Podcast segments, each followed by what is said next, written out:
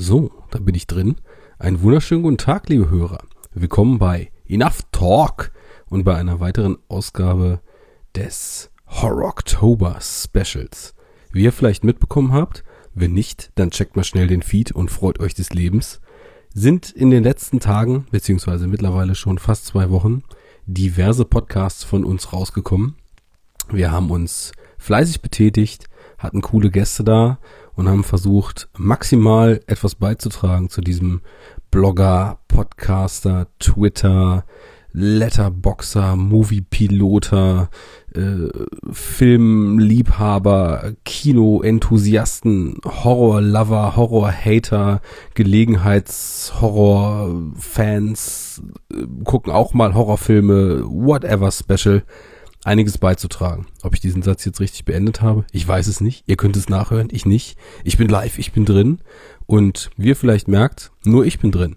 Ja, dieses Mal bin es nur ich. Ähm, es kam viel raus und ich hatte ja ursprünglich, muss ich selber schon lachen, in der ersten Folge dieser Horror-Oktober-Geschichte hier angekündigt, das soll etwas kürzer und etwas fokussierter werden. Ja, äh, das habt ihr ja jetzt wahrscheinlich schon gesehen, dass das natürlich mal wieder ganz, ganz großartig geklappt hat. Also das ist ja jetzt die wahrscheinlich sechste Sendung, ungefähr Halbzeit, wer weiß, ähm, zu diesem Special. Und die Laufzeit der anderen fünf Sendungen zusammen sind bestimmt schon wieder sechs oder sieben Stunden geworden, statt den geplanten 20, 30, maximal 40 Minuten pro Folge. Gut für euch, hoffe ich. Insofern wir nicht die ganze Zeit nur Unsinn geredet haben, aber bei den kompetenten Leuten, die hier zu Gast waren, denke ich, zumindest 50 Prozent der Sprachbeiträge waren sicherlich fachlich prägnant und auf den Punkt. Ähm, ja, aber ich muss sagen, wenn man so, so ein Halbjahrespensum an, an Sendungen innerhalb von einem Monat, beziehungsweise zu diesem Zeitpunkt noch zwei Wochen raushaut, dann ist es natürlich auch ganz schön viel und ihr müsst natürlich auch mit dem Nachhören nachkommen, weil wir sind ja nicht die Einzigen. Der Spätfilm macht's ja jetzt auch schon zum dritten Mal, glaube ich, mit seinen kleinen Horror-Oktober-Sendungen. Die, die äh, Bildnachwirkung macht es.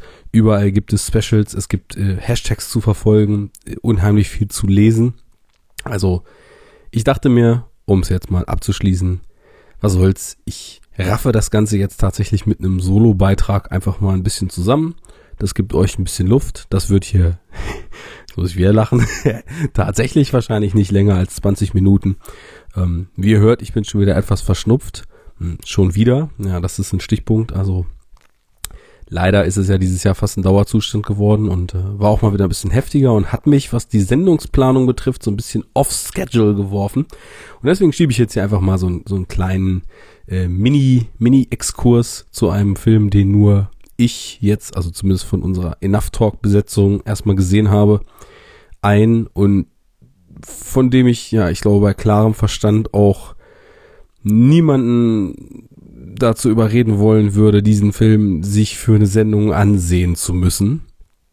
Ich sag's mal so, es gibt viel richtig fieses Zeug, was einfach nur schlecht ist und was man deswegen keinem anbieten möchte. Bei dem Film, den ich jetzt hier für euch kurz rezensieren möchte, ist es vielleicht nicht der Fall, aber es war nun wirklich das, nicht das Gelbe vom Ei und da wir noch viel vorhaben und da auch viele potenzielle Kracher bei sind, belasse ich es einfach mal dabei, den gesehen zu haben. Äh, fordere niemanden dazu auf, sich doch bitte für ein Gespräch durch diesen Film durchzuquälen. Und in Hülle, worum es geht. Eine Netflix-Produktion namens Gerald's Game. Zu Deutsch das Spiel. Ähm, wenn ich das richtig sehe, passe ich zum Oktober, nämlich am 29. September 2017, auf Netflix gedroppt. Und das ist auch schon das Stichwort äh, Gerald's Game ist eine Netflix-Eigenproduktion. So wie man das momentan, wenn man einen Netflix-Account hat, äh, von gefühlt jedem zweiten Film, jeder zweiten Serie, jeder zweiten Doku, die im Zwei-Stunden-Takt auf Netflix veröffentlicht wird, eigentlich schon kennt.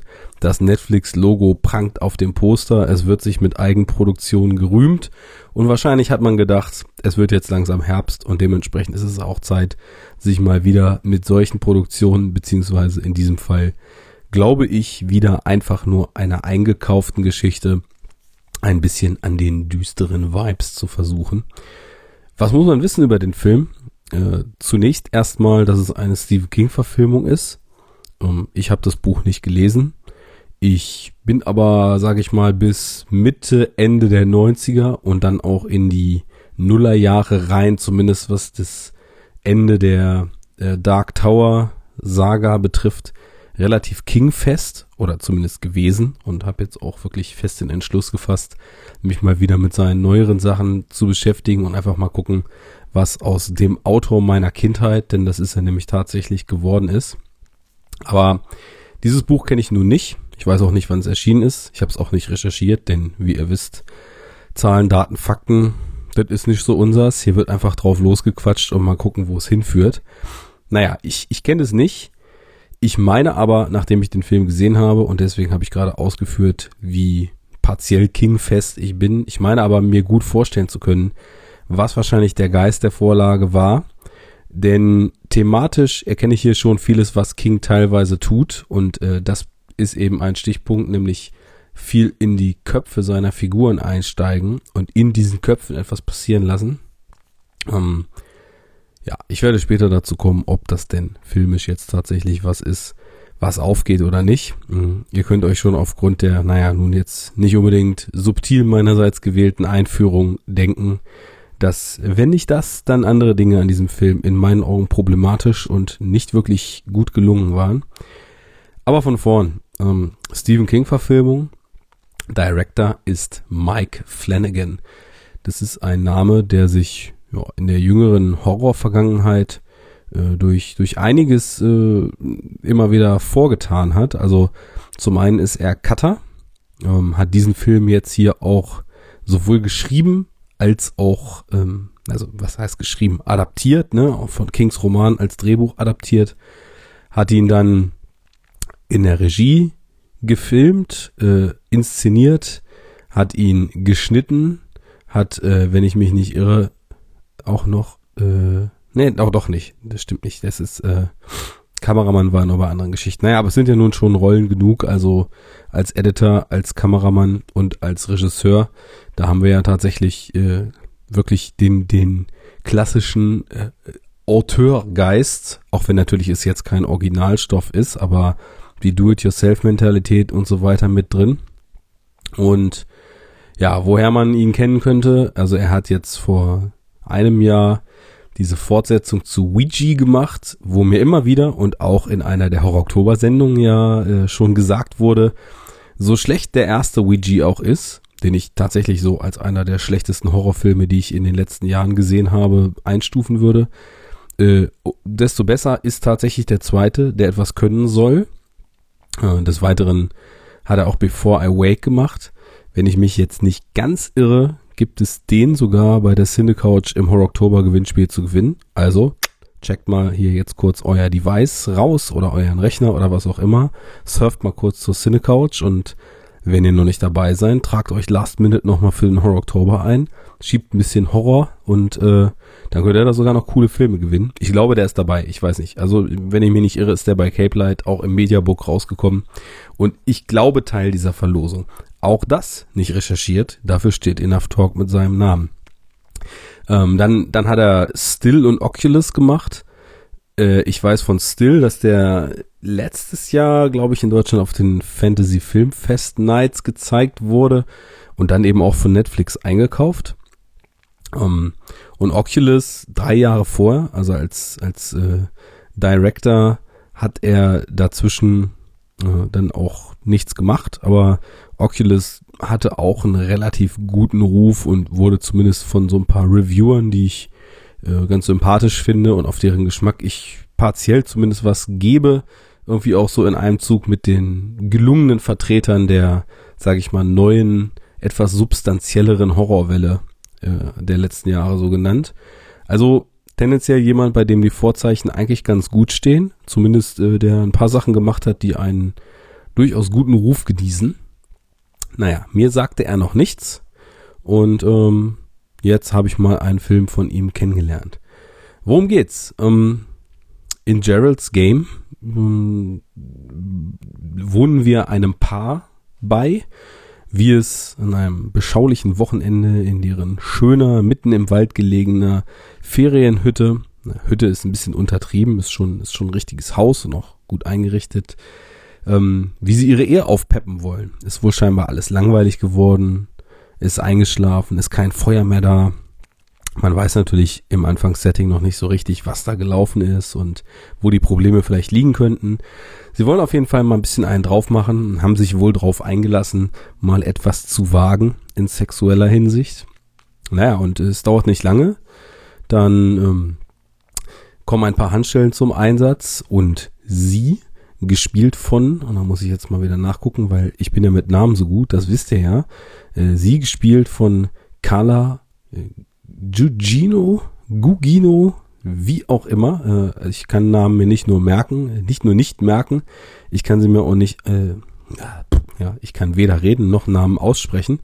Also äh, Darstellerin mit zig Credits, von denen aber nicht wirklich viel irgendwie bekannt ist. Also ich wusste, ich habe das Gesicht schon mal gesehen, aus so ganz kleinen Rollen in US-amerikanischen Filmen halt, aber kam nicht so richtig drauf, woher. Und ähnlich ähm, ist es auch mit dem Hauptdarsteller, Bruce Greenwood, der auf jeden Fall auch ein Gesicht hat, das seht ihr und wisst sofort, den Typen habe ich schon zigmal gesehen. Auch irgendwie 150 Credits knapp in der IMDb. War bei TV-Serien wie Mad Men dabei, in ein paar Folgen, hat irgendwie in zig größeren Filmen, ich glaube auch Abada und den neuen Star Treks äh, kleinere Rollen gespielt, vielleicht auch größere, auch in, in Autorenfilmen wie Capote oder so dabei gewesen. Also eins von diesen Gesichtern, die du, die du siehst, die du kennst, aber wo du nicht so richtig sagen kannst, woher denn eigentlich. Naja, die beiden spielen eben das Paar und ähm, es dauert nicht lange, so setzte ich ja an. Äh, und Jesse ist in Handschellen ans Bett gefesselt. Und es soll so richtig rund gehen. Und ähm, da kippt der Film dann schon erstmalig in so eine relativ düstere Ecke, denn sagen wir es mal so, ähm, die Fantasien, die anscheinend Gerald, äh, dessen Name ja titelgebend ist, in seinem Spiel ausleben will, sind doch recht unangenehm. Also es geht irgendwie um, um Dominanz, um Gewaltausübung, um, ja, äh, deutlich ruppigeres bei der Sache gehen, als man das eigentlich so äh, speziell aus ihrer Perspektive wohl erwartet hat. Naja, und so richtig, äh, nachdem die Situation schon aufgrund seiner rabiaten Vorgehensweise und vor allem der Geschocktheit seiner Frau über diesen Zustand, denn anscheinend kommen da Seiten äh, hervor, mit denen sie im entferntesten nicht gerechnet hat oder sich zumindest nicht erlaubt hat, mit ihnen zu rechnen, gibt die Geschichte und ähm, ja, es eskaliert und kurz bevor er sie gezwungenermaßen vom Bett losmachen will, erleidet er einen Herzinfarkt, kippt um und sie hängt alleine im Nirgendwo an ein sehr, sehr robustes und massives Bett gefesselt ähm, und muss sich überlegen, scheiße, wie komme ich aus der Nummer jetzt hier raus? Zu allem Überfluss ähm, haben sie auf dem Hinweg auch noch einen ja, streunenden Hund fast überfahren, den Jesse dann äh, kurz bevor es dann losgehen sollte mit der trauten Zweisamkeit äh, auch noch gefüttert hat und somit sich quasi das, das Haustier herangezogen hat und weil die beiden dann so heiß waren und direkt reingewandert sind und die Tür offen gelassen haben, kann man sich ja denken, dass dieser zuvor mit Koberind auf äh, auf den Turn von hier kriege ich was Leckeres abgerichtete Hund sich nun auch bald dazu gesellen wird. So, das ist erstmal so das Basic Setting. Und tendenziell klingt das für mich, wenn ich das erzählt bekomme, erstmal nach einem Survival Thriller. Und je nachdem, wie man eben damit umgeht, natürlich dann eben entsprechend auch einem Survival Horror. Und erstmal doch relativ morbide, das muss ich schon sagen. Also diese Vorstellung, irgendwo im Nirgendwo ans Bett gefesselt, alleine mit sich, mit seinen Ängsten, keine Nahrung, ein fleischlüsterner Hund, der nach kurzer Zeit anfängt, den gerade kollabierten Ehemann anzukauen. Nicht so schön. Ähm, insofern vom Setting erstmal düster genug, um richtig einzuschlagen. So, nachdem ich jetzt viel drumherum geredet habe, leider tut der Film das nicht, beziehungsweise tat er es für mich nicht. Ich weiß auch nicht, ob ich mittlerweile abgestumpft bin. Ich weiß nicht, ähm, ob entweder mal wieder ich oder die ganze Welt um mich rum am Schlappen dreht, denn ich freute mich eigentlich schon, als ich den Film dann fertig gesehen hatte, äh, mir einen Verriss nach dem nächsten reinzuziehen, weil ich ihn wirklich nicht gut fand und sah, dass der Film eigentlich überall sehr positiv aufgenommen wurde.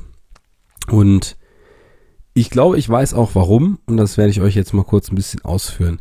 Denn was der Film dann tut, beziehungsweise was Mike Flanagan tut, ist, er versucht diese Psychologie, von der ich glaube, weil es einfach sehr kingisch ist, dass sie im Roman wahrscheinlich sehr, sehr stark im Kopf der Figur abgeht. Er versucht diese Psychologie irgendwie auf den Schirm zu bringen. Plötzlich erscheinen eingebildete Visionen von ihrem Ehemann, der einfach wieder aufsteht. Es entstehen Visionen von ihr selbst, ähm, teilweise von ihrem jüngeren Ich. Und dieser innere Konflikt, der dann nach und nach entsteht, weil sie allein mit sich selbst plötzlich immer tiefer in das eigene Selbst abtaucht äh, und Ängste zum Vorschein kommen und verdrängte Traumata zum Vorschein kommen und düstere Gedanken und eine Abrechnung mit der eigenen Vergangenheit, ähm, Vorwürfe, warum sie eigentlich immer still war, nachdem ihr in der Kindheit anscheinend Schlimmes passiert ist, warum sie sich wieder so ein Mann gesucht hat, von dem man ja in der, in der eröffnenden Sexszene dann eben noch dachte, boah, ist sie geschockt, scheinbar kannte sie ihn überhaupt nicht von dieser Seite, aber sie erkennt irgendwie in diesem Prozess, ja, Prozess der Erkenntnis, kann man tatsächlich sagen, über sich und ihr Leben und ihre Umstände, dass es eigentlich schon klar war, was er für ein Typ ist, nur sie immer die Augen zugemacht hat. Insofern, das ist eigentlich ein ganz schöner Kunstgriff, weil die Perspektive ist schon sehr, sehr ihre individuelle und bleibt es auch über den Film verteilt. Naja. Und ich glaube, das ist das, was allgemein im Film relativ gut ankam, weil er wird dann mehr zu so einem existenzialistischen Drama, wobei ich dieses Wort existenzialistisch immer als was sehr Positives benutze. Bloß hier würde ich sagen, der Film versucht so etwas zu sein, aber es funktioniert einfach nicht, denn man muss hier so ein bisschen sich vielleicht den Transfer zwischen zwei Medien mal vor Augen holen. In einem Buch sind innere Dialoge natürlich eine ganz andere Nummer als in einem Film. Im Film hast du immer das, das Problem, ich muss das zeigen. Im Buch werden Emotionen umschrieben und übertragen sich so über den Leser. In einem Film müssen die Dialoge und das Gezeigte diese Emotionen rüberbringen und müssen quasi das Innenleben einer Figur erlebbar machen. Funktioniert das in diesem Film? Für mich nicht. Denn diese Dialoge zwischen ihrem Ich, zwischen ihrem verstorbenen Mann, das Gestreite, die Diskussion über die Vergangenheit. Im, Im Grunde genommen läuft in ihrem Kopf ein Streit zwischen ihrem imaginär wieder auferstandenen Ehemann, dessen Ego und ihrem eigenen Ego ab, in dem immer mehr auf den Tisch kommt. Aber ich fand es einfach plump. Es hat mich überhaupt nicht abgeholt. Es hat mich auf einer Drama-Perspektive nicht abgeholt. Und so sehr Potenzial auch in diesem relativ fiesen Setting liegt, äh, muss ich sagen, hat der Film mich noch viel weniger auf einer Horror- oder Psychothrill oder vielleicht sogar psychedelisch-surrealistischen Ebene abgeholt. Denn er versucht dann ganz dezent im weiteren Verlauf über seine Form so eine Art surreale Komponente einzuflechten. Er will in kleinen Momenten zeigen, wie sie immer weiter abdreht, wie sie durch die Dehydratation, die immer weiter fortschreitet, eben auch zu Visionen beginnt zu neigen, wie, wie, wie einfach die ganze Situation so über ihr zusammenbricht. Und es gibt kurze Momente, und das sind wirklich wenige, und die sind wirklich sehr kurz. Also zwei, drei Sequenzen im Film aus ein paar Schnitten, wo ich sagen würde, okay, das ist genau der Wahnsinn, in den ich gehen wollen würde. Und das ist genau der Wahnsinn, äh, hätte der Film mehr davon geliefert, der mich wahrscheinlich abgeholt hätte. Vielleicht bin ich ein bisschen stumpf, Vielleicht ist auch einfach meine, meine fortschreitende Affinität zu straighten Genrestoffen so weit fortgeschritten, dass mich mittlerweile das reißerische Genre deutlich mehr interessiert als das psychologische Drama. Aber ich glaube eigentlich nicht, dass das der Grund ist, denn es gibt genügend Dramen, die ich super gut finde, die ich Grund, aufgrund der Psychologie, der Figurenzeichnung, dem Miteinander, der Interaktion der Figuren ganz, ganz großartig finde, weil sie auf der einen Seite diese, diese Aspekte bieten. Wir haben über Charlie Kaufman geredet hier im Podcast, super Beispiel, wo ich immer viel, teilweise zu viel Figurenpsychologie drin finde, etc. Es gibt zig andere Sachen, wo ich sofort voll dabei bin. Aber das sind eben Filme, die auch filmisch interessant äh, sind. Und wenn dieser Film eins nicht ist, dann in seiner Inszenierung interessant. Wir sind im Grunde genommen in einem Kammerspiel angekommen, in dem ja, zwei Personen sich Vorwürfe oder ähnliches an den Kopf werfen und die ganze Zeit mal Tag, mal Nacht in einem Schlafzimmer wir uns befinden. Die Kamera macht nichts Interessantes. Der Schnitt ist, wie gesagt, in kurzen Momenten mal irgendwie zackig und, und hat eine gewisse Energie. Danach schläft das Ganze wieder ein. Um, es gibt dann zwischendurch nächtlich diese Visionen, die sind in ganz kurzen Momenten auch mal irgendwie schön dargestellt. Es gibt dann Rückblenden in die Kindheit, in der Jessie auch irgendwie sch schlimme Dinge passiert sind, die sie verdrängt hat wo auch einfach nur irgendwie zwischendurch dann mal ein, Filter vor Sonnenlicht gelegt wird und dann soll das plötzlich alles äh, in Wirkung erstrahlen und so fies das auch ist, was da passiert, aber wahrscheinlich ist man an dem Moment oder ich zumindest an dem Moment schon schon so ehrlich gesagt gelangweilt gewesen von diesem Film, dass mich das auch nicht mehr weiter abgeholt hat. Also inszenatorisch sehr sehr dröge und ich glaube, ich kann tatsächlich sagen, mir einfach äh, zu sehr, aber dabei zu unbeholfen auf, auf die Figur, Figurenpsychologie fokussiert und zu wenig reißerisch, zu wenig wild, zu wenig Irrsinn eben auch zu wenig inszenatorisches Geschick, um sowas entsprechend umzusetzen und in eine ansprechende Form zu bringen. Sehr schade, denn ich hätte eigentlich gesagt, dass so ein Stoff und ähm, so wie auch das, das kleine zusammenfassende äh, Textchen da auf Netflix den Film umschrieb, klang es eben so, als ob da sehr viel Potenzial drin ist für sehr, sehr schöne und sehr, sehr irre Dinge. Und dann war es im Endeffekt ein dröges Kammerspiel, in dem äh, nach und nach dann eben äh, diese Situation sich so ein bisschen zuspitzt. Ähm, ich würde jetzt noch mal kurz erstmal von dem Film abraten, denn ich bin zwar anscheinend einer der wenigen Leute, die ihn wirklich schlecht fanden, aber die anderen sind ja alle bei sieben von zehn Punkten, also bin ich hier wohl mal wieder etwas seltsam gepolt. Aber ich muss auch noch einen kleinen Spoiler-Part bringen für die, die ihn kennen oder für die, die es jetzt eh schon nicht interessiert. Und ähm, sage erstmal vorher frohen äh, und vor allem düsteren Horror Oktober euch allen noch.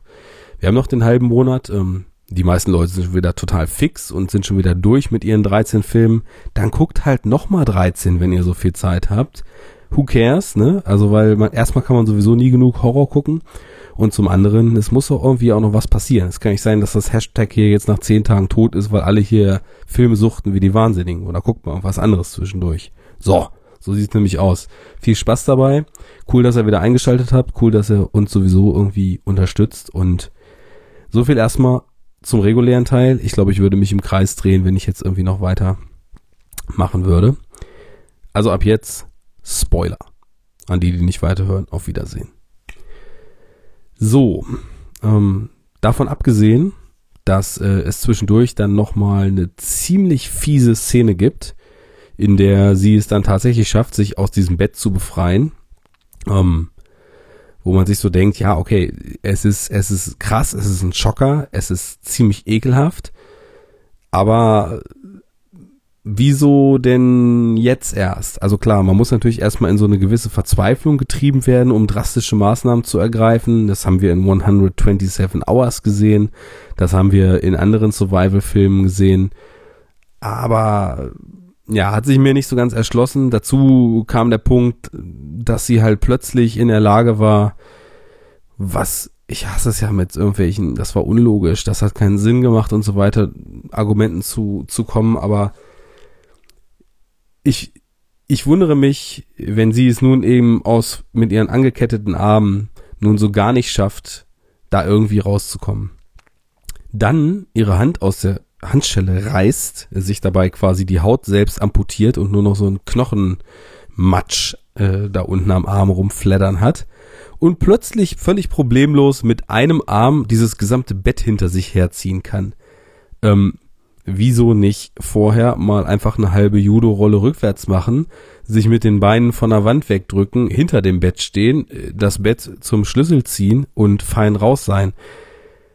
Ja, ähm, ich sag's mal so, was wäre wenn, ist immer so eine Sache, aber dadurch, dass sie ihr Problem so löst, bekomme ich die böse Ahnung, dass es auch zig andere, frühere, deutlich weniger drastische Methoden gegeben hätte, sich aus dieser Situation zu befreien und frage mich dann eigentlich, was soll das alles?